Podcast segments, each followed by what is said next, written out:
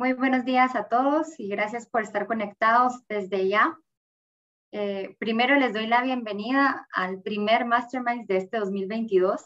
Iniciamos el año realmente con el pie derecho en Éticos Global, ya que tenemos a dos invitadas muy especiales en el mundo del compliance.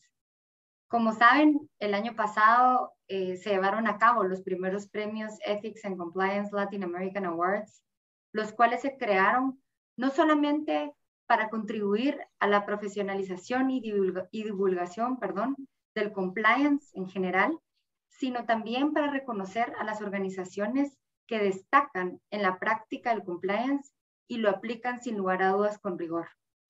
Para nosotros es un orgullo ser pioneros en reconocer y aplaudir las buenas prácticas con este premio, porque realmente estamos seguros en Éticos Global que la cultura del compromiso genuino con la ética y el cumplimiento marcan sin lugar a dudas una diferencia en el negocio e impulsan un verdadero desarrollo sostenible.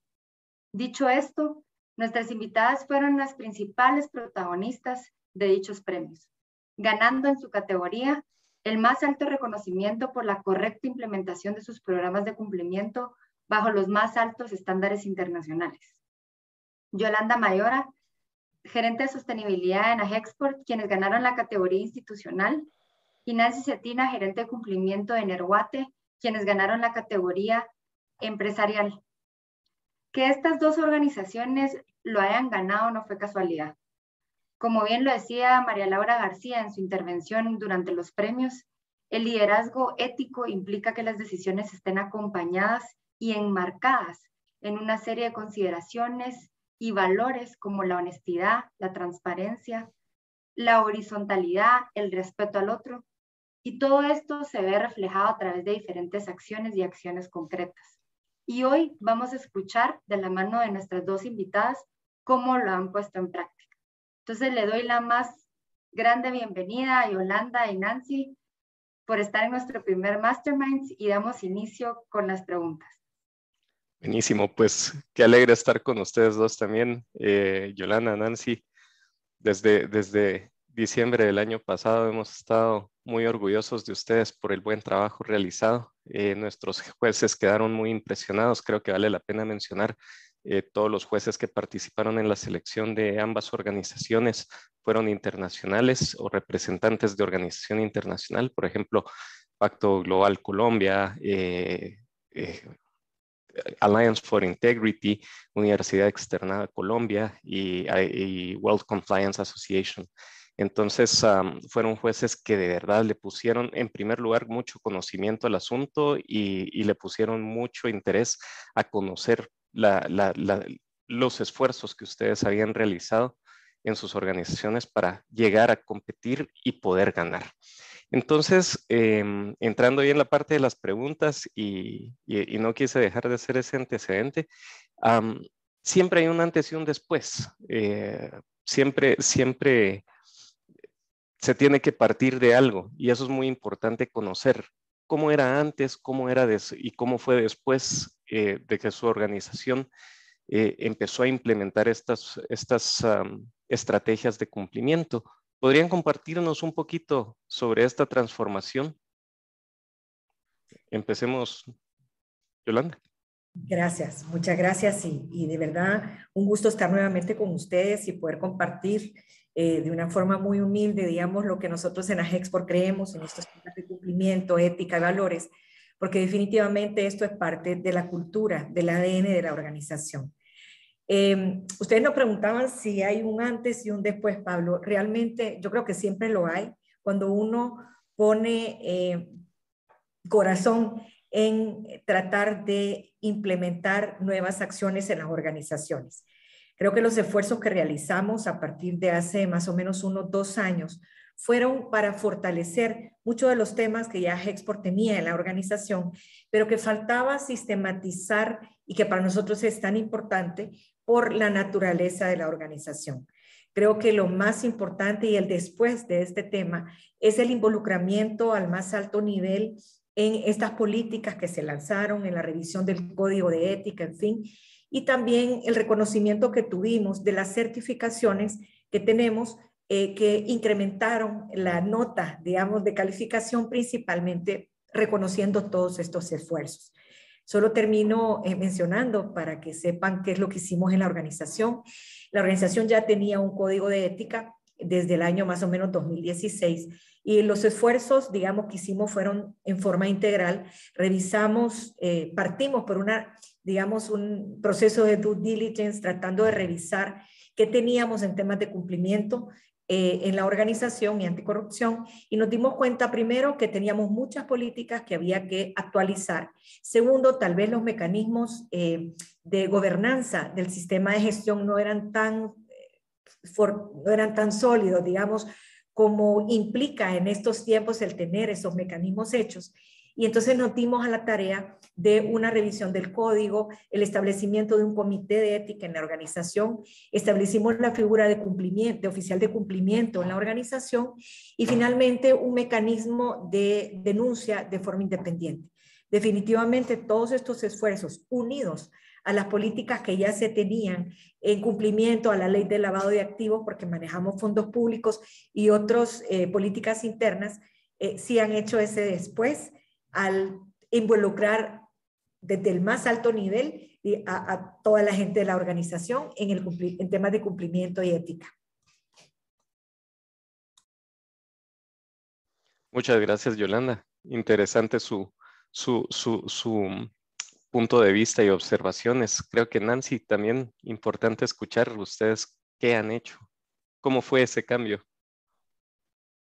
Muchas gracias. Buenos días a todos. Em, estamos muy contentos de, haber obtenido este premio. Realmente eh, los esfuerzos que ha hecho la organización en cuanto a permear una cultura de cumplimiento, pues hoy se ven reconocidos y mm, pues de alguna manera esa transformación la hemos vivido.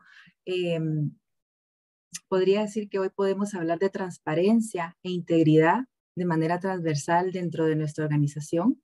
Por supuesto que esta transformación ha tenido desafíos, pero a la vez lo hemos vivido de una forma consciente. Hoy podemos decir que el cumplimiento forma parte de la estrategia de nuestra organización. Y esa transformación podría mencionar que la hemos vivido desde tres perspectivas. Una es el aspecto económico de la organización, pues nos ha permitido de alguna forma eh, poder detectar a través de las diferentes herramientas que hemos establecido, eh, utilización de recursos individuos eh, en, la organización, otros aspectos, por ejemplo, como em, actitudes impropias que ha tenido el personal o, o, todos los stakeholders con los que nosotros interactuamos, em, y a la vez se ha traducido en la reducción de costos y eh, particularmente en aquellos derivados de los comportamientos eh, irregulares. Eh, otra de las perspectivas de transformación ha sido a través de los intereses comerciales de la organización. Hemos mejorado nuestra reputación, se ha impactado la imagen de manera positiva, hemos mejorado la percepción de nuestros servicios, tanto por parte de nuestros clientes como nuestros proveedores y pues hemos aumentado esa notoriedad y confianza de la marca. Hoy en día eh, tenemos una mejor posición, eh, sobre todo desde la, desde la perspectiva de la transparencia y la integridad. Y tercero, eh, la siguiente perspectiva que creo yo que ha sido transformacional ha sido desde el funcionamiento de nuestra organización. Es decir, eh, mejoramos el clima y los comportamientos eh, de manera transversal, nos ha permitido encontrar puntos de mejora en la gestión de la organización y detectar a tiempo algunos incumplimientos. Buenísimo, eh, interesante, me, me, gusta mucho puntos que, puntos que, que, que, hablaron las dos. En primer lugar, eh, actualización. Creo que esa es una de las cosas muy interesantes que, muchas organizaciones tienen, ¿verdad? A veces hay, existen políticas, existen documentos, pero están, están un poquito olvidados y un poquito empolvados. Entonces, ese tipo de situaciones pues permiten eh, poder volver a, a las buenas prácticas. Y, otro tema que me, que me, llamó mucho la atención fue lo que decía Nancy sobre los desafíos, ¿verdad? Implementar un programa de, de ética y cumplimiento siempre implica desafíos para la organización, retos que tienen que, que afrontarse y, cumbres que hay que alcanzar. Entonces, uh, me encanta eso porque quiere decir que hay, hay sudor, hay esfuerzo, no es solo cosa de sentarse, sino que hay que trabajar. Em, y creo que el impacto, el tema de impacto reputacional, pues es genial también. Eso me, eh, esas, son de las cosas que más me gustan de, de los programas de ética y cumplimiento, ese, ese good feeling que se crea con los grupos de interés eh, de parte de las organizaciones. Entonces, em, una de las cosas que también me gusta mucho de, del compliance es que una buena práctica del compliance es compartir las buenas prácticas, ¿verdad? Entonces, em, ¿qué nos podrían compartir ustedes de las buenas prácticas que ustedes tienen actualmente em, y que nos podrían compartir? Ahora empecemos con Nancy para, para darle vuelta a la pregunta. muchas gracias, Pablo. Y yo creo que pues esta es la parte eh, tal vez eh, que nos requiere más tiempo, más inversión eh, para poder permear programas de cumplimiento que lleguen al objetivo que esperamos, ¿no? Y pues nosotros hemos establecido mecanismos para permear esta cultura a través de nuestro programa. Yo te podría decir a través de tres perspectivas. La primera es a través de nuestros stakeholders, es decir, todas las partes interesadas, eh, somos un, particularmente somos un sector muy regulado, el sector eléctrico. Eh, otro de nuestros principales eh, stakeholders son nuestros proveedores, los colaboradores. Una segunda perspectiva la vemos desde el proceso en sí de, compliance. Y la tercera, em, desde la perspectiva de las personas y el aprendizaje. ¿Cuáles han sido estas buenas prácticas que hemos logrado establecer? Bueno, nosotros em, Primero, pues hemos entendido el negocio, hemos hecho un programa de cumplimiento a la medida y eh, de alguna manera eh, lo hemos instrumentado eh, de forma que sea efectivo. una segunda buena práctica ha sido que hemos establecido y permeado estos principios desde el top-down, no como un top-up, como suelen hacerlo muchas veces, Aquí desde la cúpula y la estructura de la organización, los líderes modelan los comportamientos de manera transversal y eso ha sido eh, un eje eh, importantísimo para que nuestro programa tenga éxito. Tenemos un canal de denuncias que es manejado a través de una de las organizaciones que a nivel mundial eh, pues este, tiene muchísimo éxito. O sea, nuestro canal de denuncias es tercerizado y eso le da muchísima credibilidad a la herramienta. Hemos establecido procesos de risk management. Los líderes gestionan los riesgos del negocio de manera transversal y también los monitorean a través de la implementación de los KRIs. Eh, hemos implementado políticas y procedimientos de cumplimiento que creo que son de conocimiento eh, de la mayoría, es decir, nuestra parte del governance la hemos fortalecido. Eh, y algo muy importante es que hemos sido innovadores y hemos usado la tecnología. Eh, hoy en día nosotros tenemos rendición de cuentas eh, de algunos procesos a través de plataformas donde se ha invertido para eh, que los colaboradores pues tengan este, estos, um, estos repositorios en donde nosotros pues constantemente les estamos haciendo requerimientos. Tenemos un plan de comunicaciones que tratamos que sea claro y de manera oportuna eh, a través de nuestro plan anual. Tenemos un buzón exclusivo también de compliance, creo que eso le da mucha visibilidad a la, unidad. Eh, otro de los pilares y una buena práctica es la formación y la educación, es clave. Eh, nos tuvimos que adaptar a la pandemia y nos vimos limitados a que los entrenamientos no podían ser de manera presencial. Nosotros tenemos colaboradores distribuidos en toda Guatemala entonces era, eh, se nos limitaba el poder viajar, visitar los lugares. Obviamente existen, eh, aún existen requerimientos por parte del regulador donde pues los aforos, por ejemplo, están limitados. Eh, ¿Qué se hizo con el apoyo de la alta dirección? Se invirtió en una plataforma y logramos implementar los e-learnings, ¿verdad? A través de videos, materiales visuales y pues hemos mantenido capacitado al personal contento y de alguna manera pues protegido, porque ahora ellos entienden de mejor manera eh, cuáles, eh, cuáles son los beneficios de, cumplir con estos, con estos requerimientos. Este, bueno, y entre otros muchos, y, y, ya por último te podría mantener que, te podría decir que hemos mantenido monitoreado nuestro programa de cumplimiento a través de nuestros KCIs, que son los Key Compliance Indicators, y también medimos nuestro programa a través de una encuesta de satisfacción anual. Qué interesante todo lo que realizan. Eh, Yolanda, no le quito el impulso.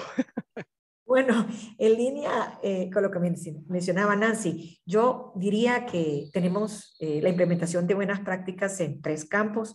Primero, en la parte de accountability, que es muy importante, ¿verdad? La documentación y rendición de cuentas, que a partir pues, de, lo que se estableció con la revisión del, del, gestión, se une, digamos, los informes que daba ya de por sí eh, auditoría se une también la rendición de cuentas del Comité de Ética a la Junta Directiva. Entonces yo creo que este es un tema súper importante. Segundo es el tema de fortalecimiento de cultura, como dice Nancy. Es tan importante, eh, digamos, no solo tener, como nos decía el asesor que nos ayudó, tener en la pared eh, la misión y visión y tener un código de ética que sabemos que está en la biblioteca en algún lado, sino que es vivir verdaderamente los valores y la cultura en la organización. Entonces, yo creo que para esto, eh, lo que nos ha servido muchísimo es eh, entrenamientos anuales, tanto en la parte de la ley de lavado y activos, que es un tema obligatorio y tenemos eh, anualmente una capacitación online utilizando la tecnología, como dice Nancy, y tenemos pruebas, ¿verdad?, de conocimiento en estos temas para refrescar los conocimientos en relación a la ley y además se ha hecho un curso que se llama Conociendo nuestro Código de Ética, que está como parte del currículum de formación o actualización profesional de los colaboradores, eh, pero también en la tercera parte importante ha sido el involucramiento de los stakeholders. Y esto lo hemos logrado a través de eh, el conocimiento permanente, capacitaciones a stakeholders principales, proveedores, asociados, y también un formulario de conocimiento y responsabilidad, ¿verdad? para que ellos al incorporarse como asociados o como proveedores, principalmente estos dos a la organización, y por parte de los colaboradores cuando se contratan y anualmente, se firma por parte de los colaboradores un, eh, formulario de adhesión ¿verdad? Eh, al código, los valores, etcétera, y por parte de los stakeholders uno de conocimiento y responsabilidad. De manera que todos eh, sepamos eh, cuál es la cultura de la organización y cómo mi actuación, verá, personal, tiene que ver o no con ese marco que esté establecido en el sistema de ética de la organización. Yo ahí lo resumiría. Interesantísimos los puntos de las dos. Eh, también ahorita sí, tal vez no voy a hacer un resumen de lo que platicaron porque compartieron tantas buenas prácticas que pueden ser utilizadas por quienes nos escuchan, que creo que, dejarlo con sus palabras es suficiente. Pero Paola, sigamos con, con, otras ideas que tenemos en mente. Yo de hecho lo que iba a decir es que espero que todo el mundo esté tomando nota porque tener la oportunidad de, de, escuchar tan aterrizadas las prácticas que se implementan en organizaciones líderes no es de todos los días, así que eh, pues yo las estoy tomando, no sé si las personas conectadas sí es, si no los invito a que así sea. Eh, un poco hablando de quienes nos eh, acompañan el día de hoy y no solo nos acompañan hoy, sino nos acompañarán a través de nuestro video, de nuestro canal de YouTube. Realmente quisiera que las dos pudieran transmitir a todo tipo de organización, no importa el giro o el tamaño, eh, que tener un programa efectivo o tener un programa de cumplimiento eh, en compliance no es inalcanzable. Cuando las escuchamos, eh, realmente es alentador e inspirador ver todo lo que hacen y han hecho. Pero, ¿cuál sería el mensaje a las organizaciones que aún no han empezado o que tienen algunas prácticas, pero les hacen falta muchas otras, eh, que esto no es inalcanzable, no importa cuál sea eh, el tamaño o giro de la organización. No sé, tal vez empezamos con Yolanda para hacerlo de regreso. Gracias, rapidito. Primero, Pau, yo creo que este tema del compliance es un tema en el que nadie se puede oponer. Es decir, nadie dice yo soy una empresa corrupta. Todos tenemos en el fondo un eh, objetivo moral y ético, ¿verdad? Que atender. Pero yo creo que eh, definitivamente los tiempos cambian, los riesgos se diversifican y este es un tema de riesgo. Entonces yo empezaría, digamos, eh, comentando a las organizaciones que deberíamos de ver este tema no como un tema, digamos, romántico, sino como un tema de riesgo y de sostenibilidad para la organización. Entonces hay que entender bien cuál es la motivación que cada una de las empresas tiene en esto. En el caso de Agexport, somos una organización de servicios que tenemos, digamos, eh, el tema de reputación es muy importante, ¿verdad? Y el tema de fidelizar y fortalecer la confianza con nuestros stakeholders es fundamental. Eh, creo que eh, esta motivación tiene que llevar, digamos, a las organizaciones a tratar de entender, primero, lo que decía, cuál es mi motivación y segundo, cuáles son los distintos riesgos a los a que la organización está, se enfrenta para tratar entonces de hacer, digamos, una revisión de qué tenemos ya como políticas en la organización y qué no tenemos. Esto del compliance, eh, digamos, lo que te permite es al final, eh, como todos somos seres humanos, posiblemente haya algo ahí que va a salir mal en algún momento, pero lo que te permite es tener eh, documentado que la cultura de la organización es hacia la ética y el cumplimiento y que si se falla una vez se tienen mecanismos para eh, primero para prevenirlo y si se da, verá, para manejarlo de una forma que no dañe la reputación de la organización. Entonces, no es inalcanzable, o sea, depende, digamos, del tamaño la, la naturaleza de la organización, requiere inversión, definitivamente, pero esta inversión es una inversión que se tiene que ver como un punto de vista de riesgo, de sostenibilidad y de mantener a la organización en el largo plazo. Me quedaría hasta ahí. Excelente, gracias Yolanda. Y me quedo con, es un tema de gestión de riesgos esto y no es algo romántico. Nancy, ¿qué sería el mensaje para las organizaciones que lo ven como inalcanzable hoy? Ya, muchas gracias, Paola. Sí, eh, digamos, sobre tu pregunta de cómo transmitir a las organizaciones un programa efectivo, yo te podría decir que uno de los grandes retos que tenemos los compliance officers es cómo le vendemos la idea a la alta dirección y que no la compren, ¿verdad? Eh, pero creo que Yolanda atinadamente decía eh, que este tema era eh, de reputación, de riesgos. Entonces, mira, creo yo que tenemos que tener la claridad en que cuando vendemos este programa, tenemos que darle esa visibilidad de, de los costos que va a reducir la organización al poder tener un programa de cumplimiento. Es decir, un programa de cumplimiento previene este, sanciones por parte del regulador, Em, además, disminuye los riesgos dentro de la organización, eh, que, muchas veces daña la reputación y obviamente esto hace disminuir su valor en el mercado. Em, una cultura de integridad en una compañía aumenta eh, más o menos el 12% de, la reputación, es decir, la mejora, y eh, con un retorno de inversión de 5%. Esto, esto lo, lo leía yo en un reporte de Risk Clarity, que lo hacen anualmente. Es decir, están dando la visibilidad en términos reales y, eh, de lo que un programa de cumplimiento puede beneficiar a una organización. Eh, un programa de cumplimiento bien instrumentado y bien estructurado, pues le genera al negocio un retorno sostenible a largo plazo. Eh, tienen más oportunidades de hacer negocio las empresas. obviamente, em, y por último, pues se vuelven más competitivas en, en, cuanto a cómo se ven con los terceros, ¿verdad? Tienen una mejor imagen eh, de transparencia. Y pues por último, sobre los retos que comentábamos, yo creería que hoy en día eh, uno de esos grandes retos que tiene el área de cumplimiento es contar con suficientes recursos para poder ejercer esa función de manera eh, eficiente.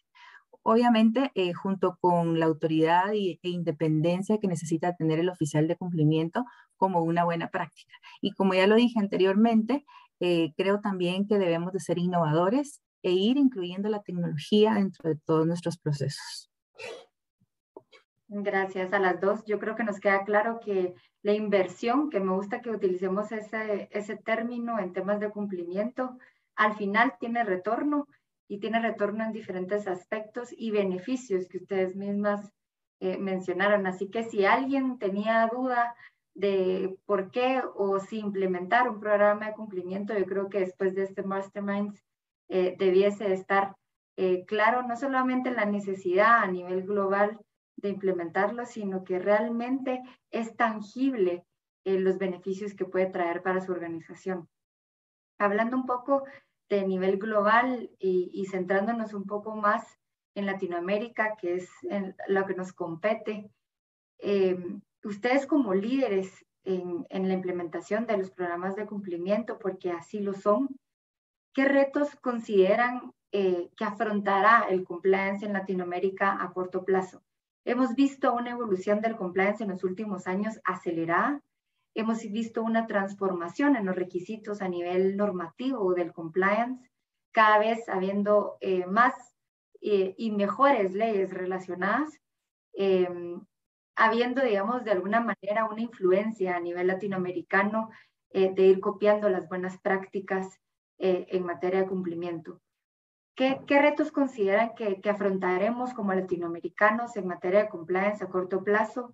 Y tal vez voy a meterle un poco de, temática con los cambios políticos que también estamos viendo eh, a nivel regional. Cuéntenme un poco qué es lo que piensan eh, y qué pudieran transmitir a la audiencia el día de hoy. Yolanda, si quieres, empiezas tú. Gracias. Bueno, mira, yo creo que este, este tema, lo que estamos viendo, y tú lo mencionas, es una transición bien acelerada de normas voluntarias a eh, normas obligatorias. Y con esto no solo me refiero, digamos, al fortalecimiento de legislaciones en los países, sino también en requisitos específicos de entes, eh, de stakeholders para las empresas, como es principalmente el tema financiero. Nosotros ayer estábamos revisando eh, en el Comité de Sostenibilidad los índices eh, de riesgo del World Economic Forum y definitivamente la parte, el número cuatro tiene que ver con la erosión de la cohesión social y la corrupción a nivel mundial. Y, y una de las tendencias de sostenibilidad para este año es precisamente este tema relacionado a finanzas sostenibles, donde las organizaciones, eh, bolsas, eh, y bancos van a empezar a exigir a las empresas eh, el tener eh, un informe en estos aspectos, en la parte de gobernanza de las organizaciones, que les permita también a ellos disminuir su riesgo al colocar o al invertir en las organizaciones. Entonces yo veo por ahí que viene el tema, me quedaría ahí para ver si Nancy ve otros temas. Bueno, también solo para terminar, eh, estamos viendo, Pau, que se lanza hace porque esta semana el índice de corrupción, ¿verdad? Y el índice de corrupción de, de, transparencia internacional. Y ahí, lamentablemente, lo que ellos ponen es un foco de este tamaño rojo a la región centroamericana. Nosotros, nuestros asociados, ya tienen esto, digamos, eh, como un reto importante, un riesgo importante para poder exportar a mercados donde están viendo eh, a la región centroamericana o a Latinoamérica como una región muy corrupta. Y las marcas multinacionales se tienen que cuidar sobremanera en sus cadenas de valor de las cuales nosotros formamos parte. Entonces, por un lado o por otro, creo que nos, eh, el reto es tratar de estar listos, preparados con estos temas de cumplimiento para que las empresas puedan afrontar estos retos regulatorios. Excelente, gracias Yolanda. Muchas gracias. Sí, este, y en línea con lo que decía Yolanda, eh, pues geográficamente y, para quienes ya leyeron el, último informe de, del índice de percepción de corrupción, pues eh, no es creo que todos conocemos cuál es nuestro índice y cómo, y cómo se ha venido deteriorando no solo en Guatemala, sino en toda la región. Eh, definitivamente el, el, desafío entonces es implementar esos programas, o sea, las empresas que no lo hagan se van a ir quedando relegadas. Eh, las grandes multinacionales que, que, que, están en otras regiones eh, implementan programas para mitigar sus riesgos y entonces nosotros como región, como país, somos un riesgo. Es decir, que los due diligence que le van a hacer a las organizaciones eh, que estamos en la región van a ser cada vez más fuertes, van a ser cada vez, eh, por decirlo de alguna forma, van a ser deep dives que nos van a pedir hasta la última certificación, no solo regulatoria, sino en materia de compliance ético, por ejemplo. Eh, ese es el gran reto, que las organizaciones logren entender eh, el beneficio que tiene implementar un programa de cumplimiento eh, no solo hacia afuera de la organización, porque van a ser más competitivos, sino hacia adentro, porque a la final la organización se compone de personas. Y si como personas estamos convencidos que modelar estos comportamientos dentro de la organización nos trae beneficios, creo que es un ganar-ganar. Eh, en línea totalmente con, con, el punto que tocaba Yolanda y creo que es lo que como, como, como oficiales de cumplimiento y siempre lo digo desde nuestras trincheras, tenemos que empujar eh, la transparencia y la integridad dentro de una organización y que se vuelva ese ADN. Gracias y, gracias a las dos. Yo creo que eh, realmente hablar de normativa voluntaria y normativa obligatoria eh, cabe perfectamente en este escenario.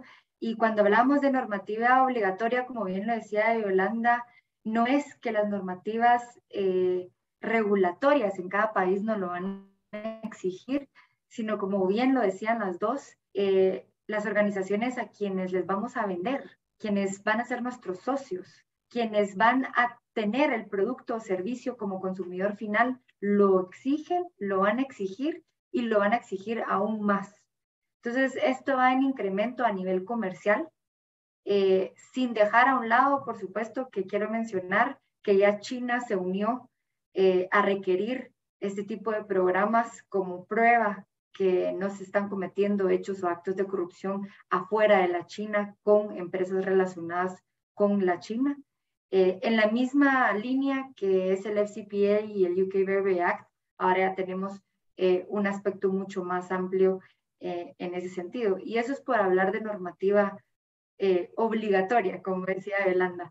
Pero sí, así es. yo estoy totalmente de acuerdo con ustedes y realmente gracias por darnos ese panorama o alcance.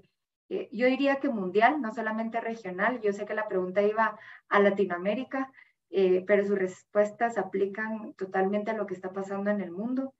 Y sí, salimos rojos, salimos rojos en, en este examen que nos hacen eh, anual de cómo estamos o cómo nos percibe el mundo en materia de anticorrupción. Y sin lugar a dudas, eh, es un pendiente que tenemos como región de salir por lo menos hasta Naranjao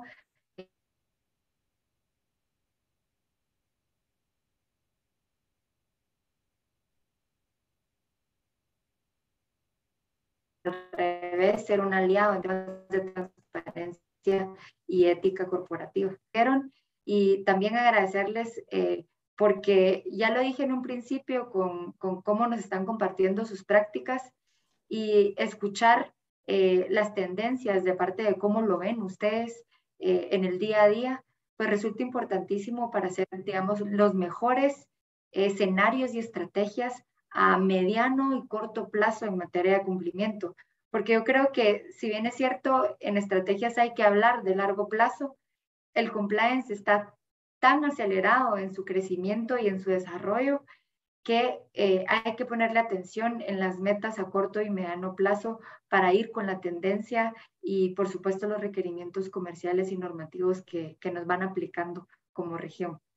Entonces, eh, pues yo paso la palabra a Pablo para hacer otras preguntas relacionadas y agradecerle a las dos por, por las respuestas tan acertadas y que creería que van a ser eh, material de apoyo para cualquiera que nos esté escuchando. Gracias, gracias, Pablo. Pues interesantísimo. También me llamó mucho la atención que de cierta manera eh, de cierta manera se platicó un poquito de lo, que íbamos de lo que vamos a platicar en este momento, que justamente es el para qué. Y deben prepararse las, las organizaciones en políticas antisoborno y anticorrupción, puesto que como vimos que, que, seguimos con la nota un poco en deuda, y, y, al final de cuentas también tenemos que comprender que la responsabilidad es de cada persona, de cada organización las empresas pueden prepararse para, atender este riesgo y para asegurar que no van a ser tan castigadas al momento de, recibir un due diligence por parte de un proveedor. Entonces, ¿cuáles son esas actividades? ¿Cuáles son esas, esas, eh, esos puntos importantes a tomar en cuenta que ustedes le aconsejarían a quienes nos escuchan em, a tomar en cuenta para preparar a sus organizaciones en la lucha contra la corrupción, ya como una responsabilidad corporativa? Empecemos ah, por Nancy ahora para darle vuelta a la, al, orden. Gracias de nuevo, Pablo. Mira, bueno, eh, primero les quiero contar que nosotros estamos en un proceso de certificación de la ISO antisoborno y anticorrupción. Fue un proyecto que se, que se trabajó el año pasado y pues este, estamos en, en la parte donde aún no hemos eh, llegado a, al resultado final. Pero, eh, a ver, ¿para qué prepararse? Bueno, para ser más competitivas, ¿verdad? Eh, segundo, eh, los beneficios, entender los beneficios que obtiene tener eh, implementados este tipo de políticas anticorrupción dentro de la organización, previene delitos, multas, sanciones, este, demostramos legalmente que hemos sido diligentes en, en, liderar la organización desde esa perspectiva, disminuimos los riesgos dentro de la organización en cuanto a daño reputacional, eh, etcétera. Eh, es decir, los beneficios eh, son incontables y creería yo que como organizaciones también estamos contribuyendo con ese granito de arena para hacer, para sentar esas bases de una mejor Guatemala. Y yo creo que todos los que estamos en este panel y los que nos están escuchando sentimos pasión por lo que hacemos en lo personal, yo todos los días me levanto pensando en que puedo hacer un mejor país desde mi rol de influencia, es decir, en mi trabajo, en mi comunidad, en mi familia. Y, yo creo que este tipo de, conferencias que ustedes organizan son parte de darle visibilidad a las organizaciones de esos beneficios que vamos a obtener, no solo como organización, sino como país. Realmente ver esos índices de corrupción, y yo les he dado seguimiento desde hace muchos años, y cuando veo que cada vez vamos más cerca del cero, este, me da tristeza. Me da tristeza y lo único que puedo hacer es, de nuevo, como lo digo, desde mi rol, desde mi trinchera, eh, aportar mi granito de arena. Así que eh, yo creo, eh, Pablo, que entre todos estamos haciendo un gran esfuerzo por combatir desde nuestro alcance este, la lucha contra la corrupción.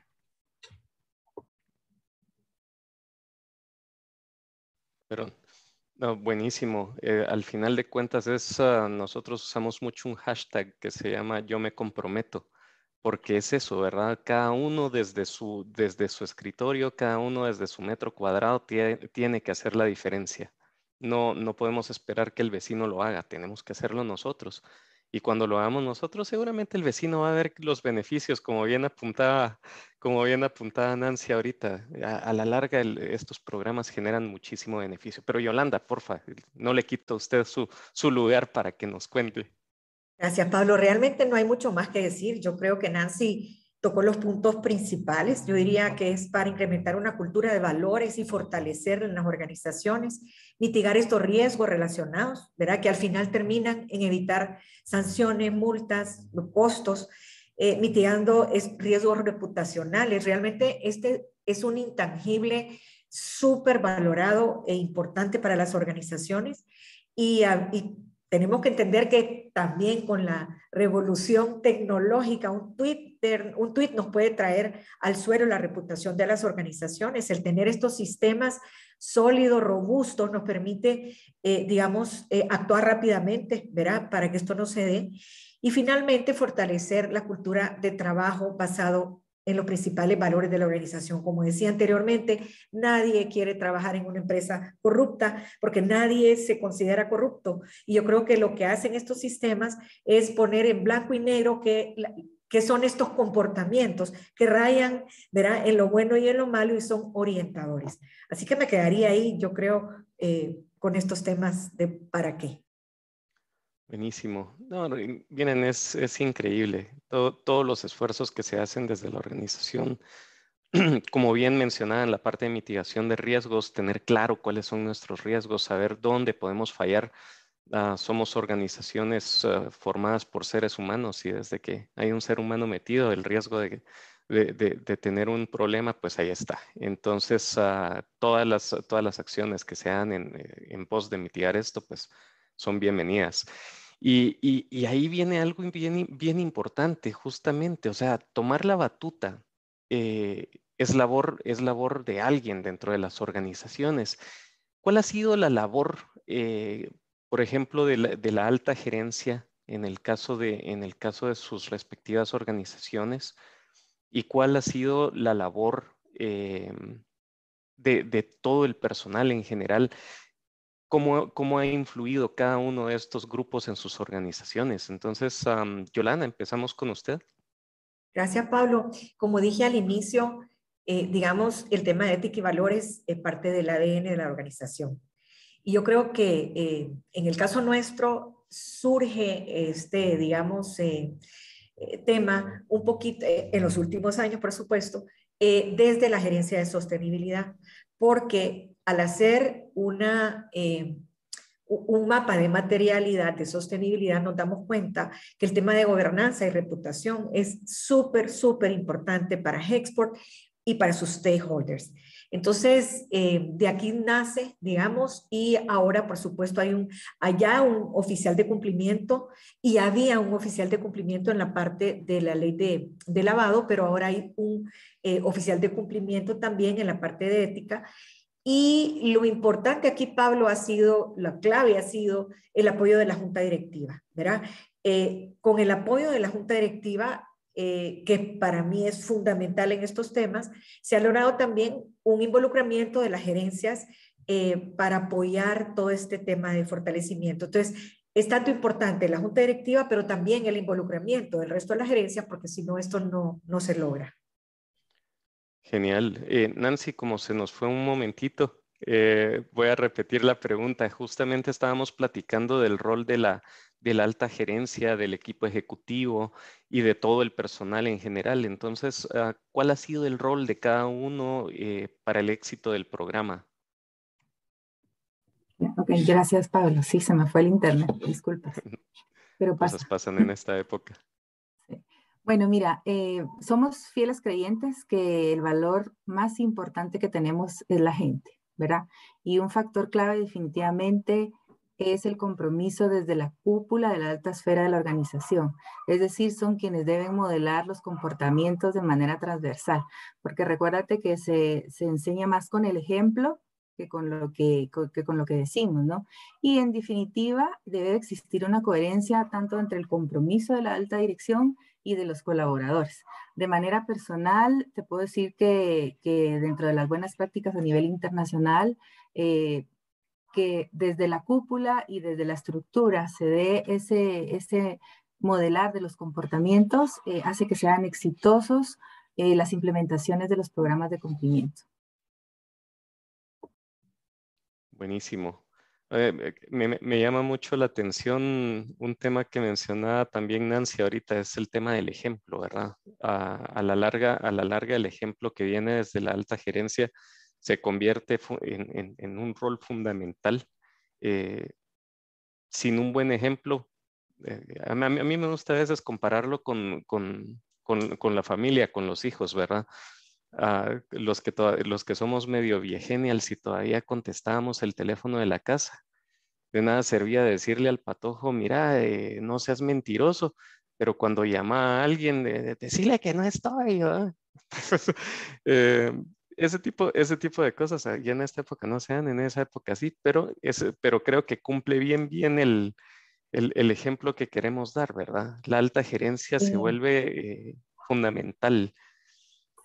Y si me permite, este, quisiera dar un ejemplo a nivel internacional que creo que todos lo conocemos y es el caso de Volkswagen, donde, bueno, a la final creo yo que ya terminó la investigación y hay un informe final donde la alta dirección dio instrucciones de, de quitar o poner un componente por ahí, no lo recuerdo, pero que no debiera de cumplir con las especificaciones técnicas que, que, contenía. Entonces, eh, las yo leí, leí un informe parcial y decía que el, la alta dirección dio la instrucción de ese incumplimiento.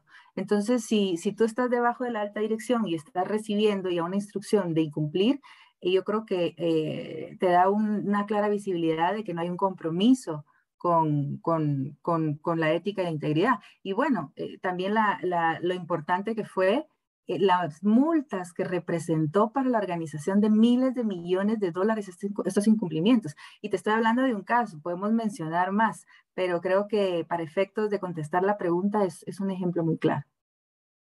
Ah, buenísimo, buenísimo.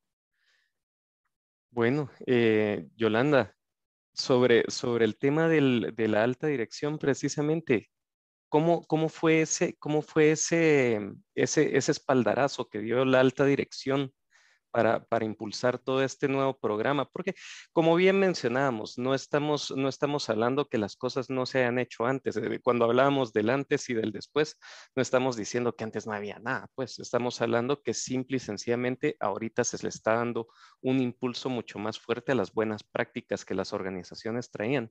Pero ¿cómo, cómo incidió justamente la alta dirección en este tema?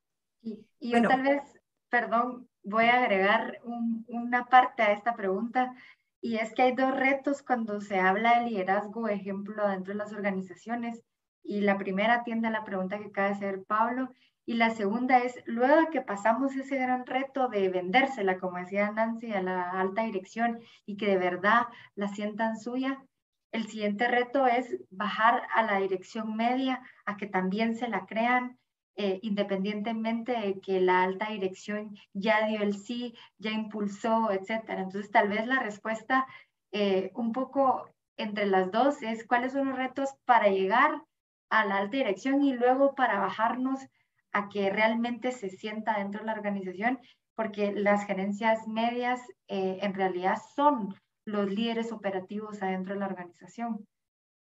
Bueno, en el caso de Agexport, eh, como decía anteriormente, esto surge de una revisión y de adopción de la estrategia de sostenibilidad como eh, parte, digamos, de la estrategia del sector exportador y de la organización. Al ver que este tema era tan importante, pues lo que hicimos fue eh, involucrar a la Junta, el director general fue clave en este tema y hicimos una presentación de lo que queríamos hacer e inmediatamente lo compraron. Yo creo que ellos en sus empresas eh, son líderes y están viendo este tema también como, como importante. Y siendo una asociación, para nosotros en la estrategia de sostenibilidad que estamos implementando, es importante primero vivir nosotros, aplicarnos a nosotros mismos los temas para después promoverlos a nuestros asociados. Entonces, eso, eso fue la parte de alta dirección. Y yo creo que en la parte gerencial también tuvimos mucha apertura y lo más importante fue hacer coparticipativo este proceso. Es decir, no fue una cosa que vino, un, que vino el consultor y se sentó con la directora, conmigo de sostenibilidad, entonces hicimos el, el, asunto, sino que fue realmente un proceso coparticipativo donde muchas de las gerencias participaron en la revisión del código, etcétera. Entonces, esto es muy, muy importante, ¿verdad? Y, eh, digamos, de los principales retos es uno, las gerencias saben que este tema es importante y lo viven, ¿verdad? Porque, es, como lo decía anteriormente, en Agexport tratamos de vivir esto. Y el reto fue cómo eh, hacer que esto no significara una carga adicional, sino que, eh, que entendieran la importancia de hacer esta revisión para eh, ir en, digamos, en línea con, con, los tiempos y las exigencias que estos tiempos implican. Así que eso fue clave, ¿verdad? El involucrarlos en el proceso de construcción. Qué bonito. Y, se tocó un tema, se, se, tocó un tema que me parece bien interesante también hablar, eh, a mí me encanta la palabrita gringa, que es el accountability, ¿verdad? Es, es, es, es una palabra que, que, que, en español usualmente se traduce en rendición de cuentas. Entonces, cuéntenos un poquito, eh, empecemos por Nancy también, el tema de rendición de cuentas. ¿Cuál ha sido una buena práctica que ustedes han utilizado en su organización eh, para, para, poder motivar este, este, tipo, de, este tipo de conductas? Ya, sí, definitivamente dentro de las buenas prácticas el tema de accountability o rendición de cuentas es, es clave y fundamental. De hecho, eh, dentro de un programa de cumplimiento bien instrumentado, tú tienes que dejar esos, eh, llamémosle KPIs, que, que, vas a requerir de tus, de tus terceras partes. Eh, mira, establecer y tener claridad en cuáles son mis entregables y cuáles son los beneficios que yo voy a obtener al actuar de una forma o al hacerlo de otra o entregar, digamos, hablemos de los procesos de debida diligencia, ¿no? Eh, qué beneficio tiene la organización cuando hace un proceso end-to-end con calidad, por ejemplo. No me sirve de nada tener un proceso de due diligence donde solo llenaron un formato, hay espacios vacíos, no se siguió todo el proceso, eh, porque al final no estoy mitigando el riesgo como debe de ser. Entonces yo creería que primero entender el beneficio que me trae eh, aplicar un proceso con calidad. Y luego, pues obviamente, eh, dar la visibilidad de que se está mitigando ese riesgo y haciendo de una forma eh, con calidad. Digamos, yo, a mí me gusta mucho usar la palabra calidad en los procesos porque, pues, yo puedo eh, hacer una política, yo puedo implementar un proceso, pero si no lo hago con calidad, no estoy mitigando el riesgo inicial. Entonces, sí, la contabilidad debe ser parte de ahí sí que del day to day de cada uno de los, de los colaboradores. Genial. Yolanda. Yo únicamente aplicaría el tema de mejora continua. Este tema no es, ya lo hicimos y se acabó, sino que eh, el accountability, el tener estos informes, el meter estos riesgos a la matriz de riesgos de la organización y ojalá el poder certificarnos, como decía Nancy, eh, eh, felicidades por esa certificación, no es fácil, ¿verdad? Pero el Estamos en proceso. No, pero adelante, adelante. Nosotros tenemos una certificación que se llama NGO por la naturaleza de, de, de Export. Y de verdad lo que, lo que Paola nos decía, cómo involucrar a, a, las personas, a nosotros tener la nota de calificación de la última auditoría y que nos digan, lo felicitamos por esos esfuerzos, lo reconocemos y Export está ahora entre las instituciones eh, con mejores prácticas de temas de gobernanza en Latinoamérica. Somos la top. Estamos entre los top 10.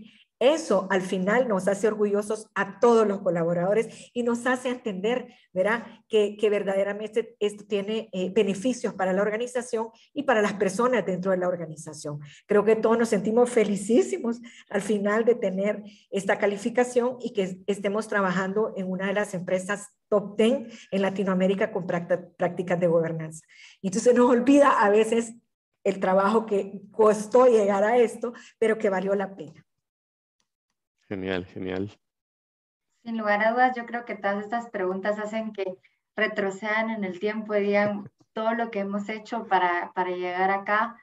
Eh, el simple hecho de estar invitadas el día de hoy representa eh, su liderazgo adentro del país y de la región eh, en materia de cumplimiento y como inicié el Mastermind dándoles una felicitación y por supuesto teniéndolas como referentes, eh, el día de hoy para nosotros es un honor, eh, para nosotros como éticos y por supuesto para todos los que nos acompañan eh, hoy y nos seguirán acompañando, pero realmente tal vez pedirles un último mensaje a cada una para cerrar esta interesantísima conversación que yo creo que es el inicio de muchísimas ideas y puestas en prácticas que, que cada uno se va a llegar a su organización a partir de hoy.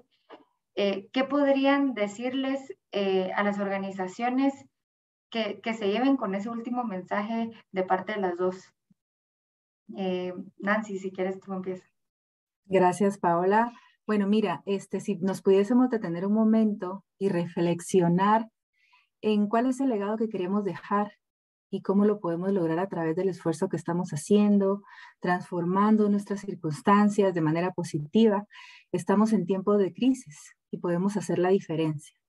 Y aquí les quisiera lanzar una pregunta muy sencilla y es, eh, ¿qué se siente hacer lo correcto? Ustedes saben qué se siente. Bueno, multipliquemos esa sensación por cada colaborador que existe dentro de la organización y, y, y tengamos la claridad de que en cada empleado tenemos la oportunidad de vivir un valor. Tal vez suena muy idealista, pero en lo personal creo que podemos construir una mejor Guatemala para nuestras siguientes generaciones. Y por último, eh, uno de nuestros objetivos es influenciar. Eh, estoy leyendo un libro que se llama Persuasión porque creo que es una de las habilidades que tenemos que desarrollar los, los, oficiales de cumplimiento. Eh, incrementemos nuestra influencia a través de valorar a las personas. Busquemos maneras de valorarlas, hagamos cosas para valorarlas y animemos a otros a valorar a las personas de manera intencional. Ese sería mi mensaje final y muchas gracias. Totalmente alineada con, con, Nancy. Yo creo que este tema no solo, aparte de que es rentable, ¿verdad? Eh, económicamente para las empresas, es hacer lo correcto. E y tiene un impacto mucho más amplio que la organización y es el impacto que las empresas pueden generar en la sociedad. Todos queremos una Guatemala eh, sostenible, ¿verdad? Un país en el que nuestros hijos puedan vivir y que se recuperen o se fortalezcan los valores, ¿verdad? Y que no nos, eh, como tú decías, no nos califiquen en rojo, sino que lleguemos a ese verde y eso lo vamos a hacer cada uno de nosotros, desde nuestras familias, desde nuestras empresas y nuestras organizaciones. Gracias, Pau. Vale la pena. Muchísimas gracias a las dos y yo creo que con esto cerramos el primer Mastermind del año. Como le dije desde un principio, con el pie derecho.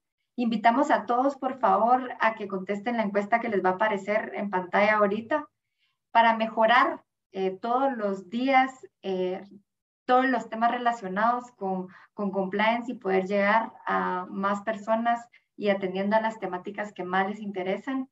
Y eh, pues darle otra vez las gracias a nuestras invitadas por su participación y por supuesto las esperamos en demás masterminds eh, para que puedan seguir compartiendo sus buenas prácticas eh, con todos los que nos escuchan. Muchísimas gracias a todos y por favor síganos en las redes para poder saber las tendencias del compliance, los servicios y productos que pueden aterrizar este romanticismo que tanto llama la atención a prácticas tangibles. muchas gracias a todos. Que tengan muy buen día. Gracias. Feliz semana. Gracias, Nancy. Gracias, Yolanda. Buenos días, Pau. Adiós. Gracias.